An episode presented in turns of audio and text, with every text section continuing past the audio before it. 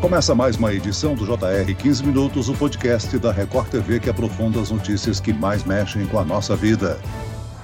Ser mulher significa praticar todo dia o exercício de ter um olhar mais humanizado para as relações e para os fatos da vida. Um olhar de compreensão, um olhar que recebe, que aceita, que discute, que educa é ser o que a gente quiser. Pode ser mãe, pode ser filha, avó e ainda no meu caso, ser jornalista. Também é aprender todos os dias. Ser mulher é difícil, mas a luta continua. É lutar e vencer, é acreditar e chegar muito mais longe. É ser malabarista equilibrar vários pratinhos ao mesmo tempo. É resistir todos os dias. É ser independente. É enfrentar tempestades, ciclones, furacões do dia a dia, na esperança de encontrar no final um lindo arco-íris. É um presente e é também um desafio. A liberdade feminina ainda incomoda e muito, mas a gente segue sendo mulher.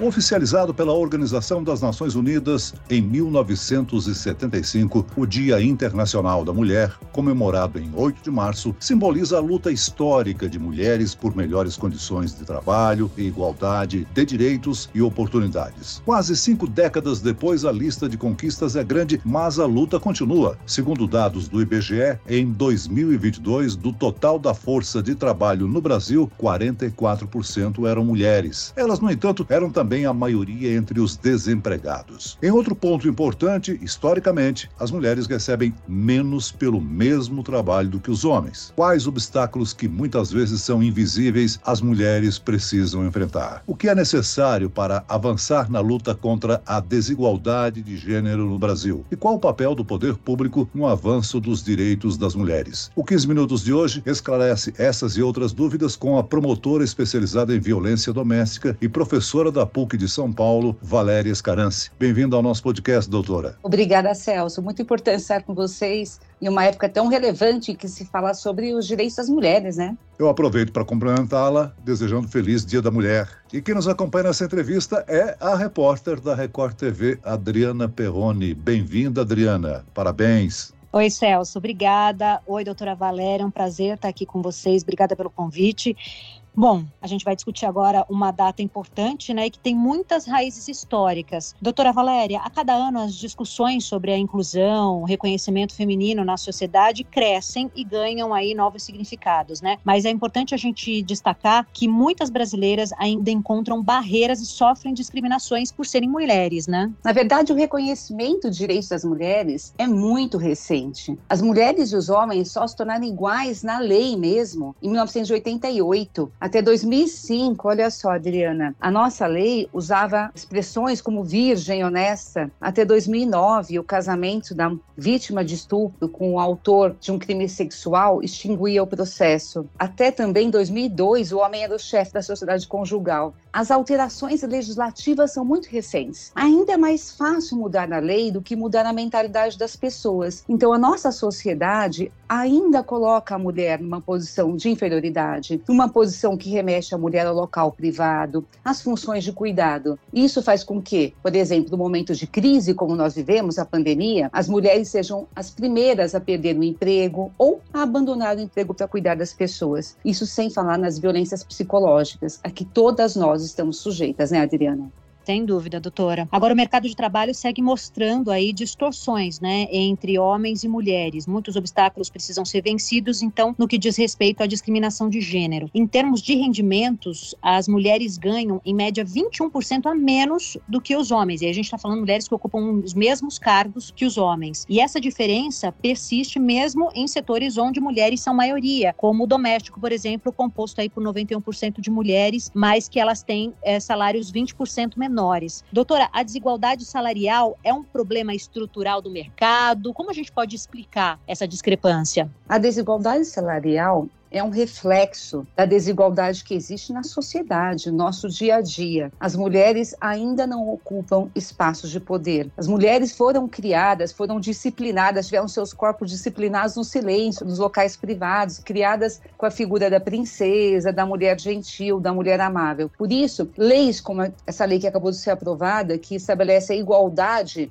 salários entre homens e mulheres são tão importantes. Cotas também, em muitos países se fala em cotas de cargos de gerência para as mulheres. Algumas mulheres que são contrárias a esse posicionamento, mas enquanto a sociedade não despertar para a necessidade de que as mulheres estejam nesses postos, porque só quem está no local de fala pode dizer o que é ser mulher, nós não teremos uma alteração real mesmo da situação das mulheres no Brasil. Agora, doutora Valéria, um outro ponto importante a gente discutir é que homens com filhos têm menos dificuldade no mercado de trabalho do que as mulheres com filhos, né? Por que, que mulheres com filhos menores têm mais dificuldade em conseguir um emprego? Em razão da licença maternidade, porque quando se contrata uma mulher, o empregador automaticamente pensa: essa mulher ela pode ter um, dois, três filhos, ela ficará afastada do trabalho por tanto tempo. E no Brasil, em regra, a função de cuidado ainda ela é atribuída à mulher. Em alguns países, a licença é dos pais e não maternidade, ela é dividida. Então, se isso acontecesse no Brasil, por exemplo, as mulheres teriam mais oportunidades de emprego, não seriam as pessoas mais afastadas no momento de gravidez, por exemplo. É raro uma mulher ser contratada quando ela está gestante. Doutora, pegando um gancho num ponto que a senhora mencionou agora há pouco na sua última resposta, o governo federal está preparando aí um pacote de ações voltadas às mulheres, né? Então, várias pastas anunciam atividades e políticas públicas voltadas ao público feminino. E dentre esses projetos tem uma lei, que é essa que a senhora mencionou, que garante igualdade salarial entre gêneros quando essas pessoas exercem a mesma função. Gostaria que a senhora explicasse para gente qual é a importância de uma medida como essa, né? E se de fato, como a senhora disse, pode acontecer de que com essa mudança mulheres passem a ocupar mais cargos de liderança. Para que as mulheres tenham igualdade, o primeiro passo é a mudança da lei. Né? E o segundo passo é a mudança da mentalidade. Então, só a conscientização social, a conscientização das pessoas não é suficiente. Então, por exemplo, foi necessário que a nossa Constituição, é, que constasse expressamente na nossa Constituição, que homens e mulheres são iguais em direito e obrigação. Parece óbvio, mas não era. Enquanto não foi escrito na Constituição, homens e mulheres não eram iguais. Então, enquanto não houver uma lei que estabelece que homens e mulheres devem ter salários iguais para funções iguais, as mulheres terão salários diferentes. Uma coisa relevante a gente falar é o seguinte: a sociedade ela se transforma pelo exemplo, pelas ações afirmativas, mas também pelo exemplo. Então, as meninas de hoje, quando elas observam as mulheres adultas, elas têm uma mudança de comportamento, elas têm um espelho e elas tendem a ser mulheres, então, que vão ocupar cargos relevantes na sociedade, vão ser mulheres mais independentes. Agora, doutora, nós temos aí um dado preocupante que mostra que as mulheres estão entre a maioria de desempregados. Cerca de 55% são as mulheres, o que mostra que muitas delas não têm independência financeira, né?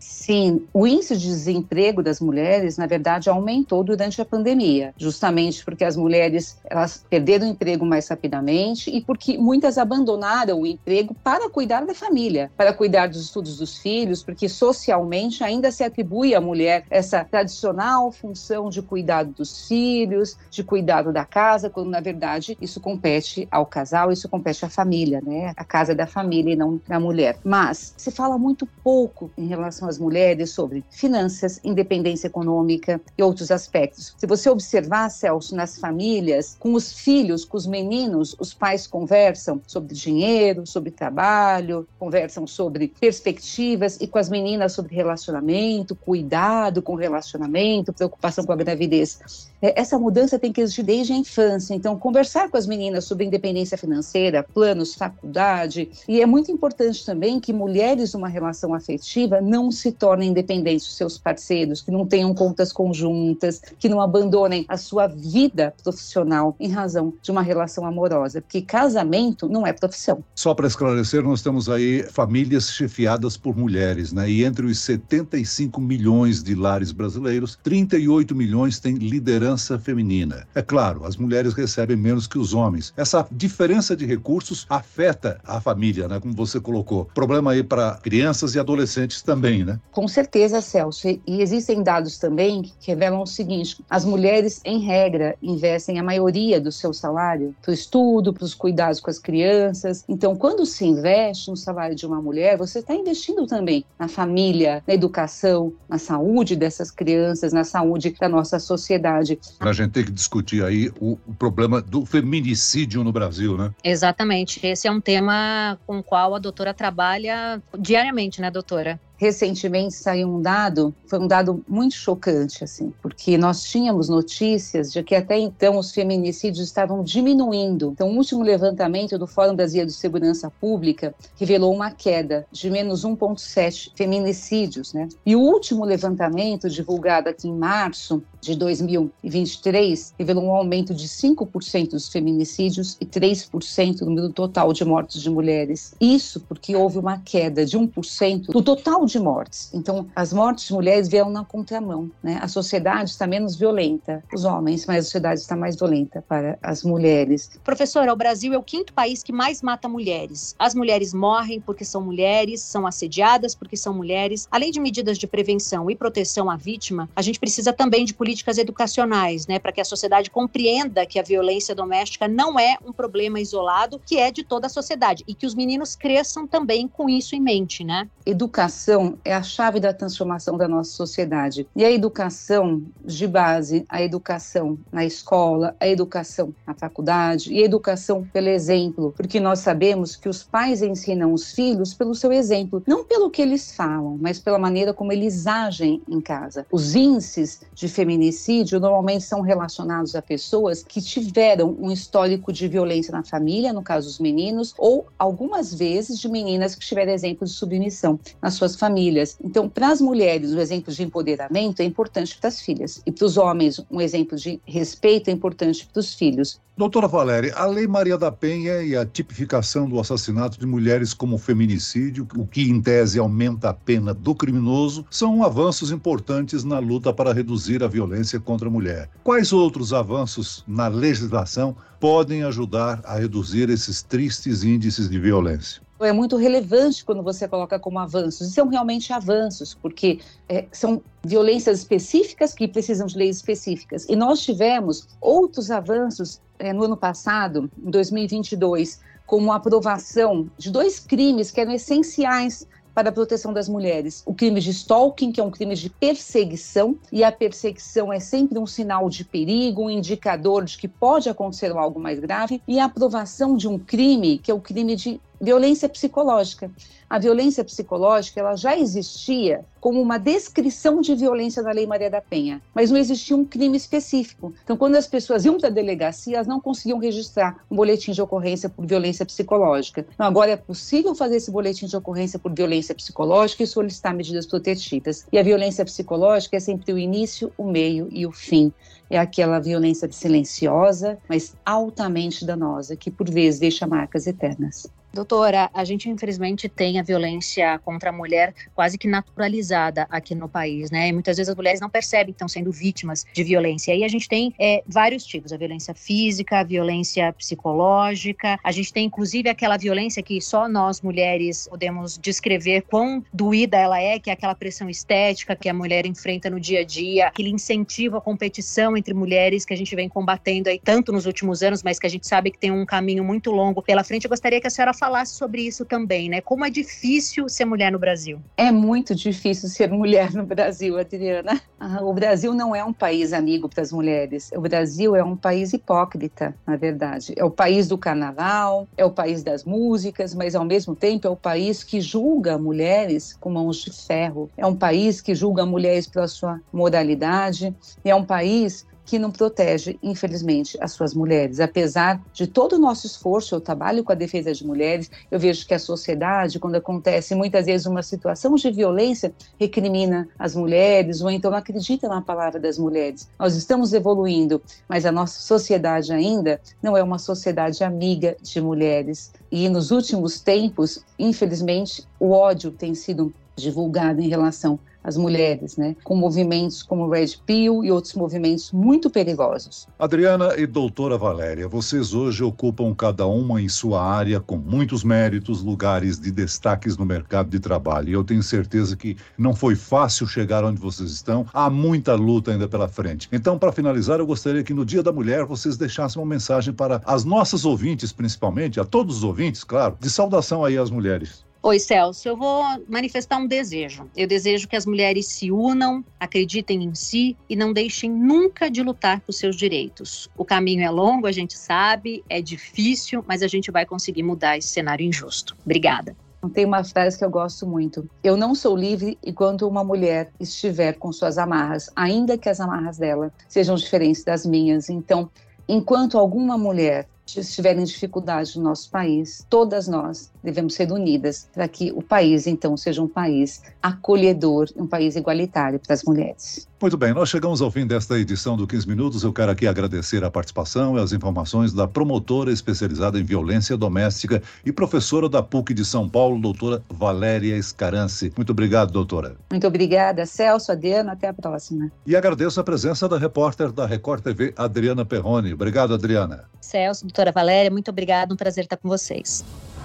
Esse podcast contou com a produção de David Bezerra e dos estagiários Fernando Russo, Lucas Brito e Cátia Brazão. Sonoplastia de Marcos Vinícius. Coordenação de conteúdo Edivaldo Nunes e Deni Almeida. Direção editorial Tiago Contreira. Vice-presidente de jornalismo Antônio Guerreiro. E eu, Celso Freitas, te aguardo no próximo episódio. Feliz Dia das Mulheres.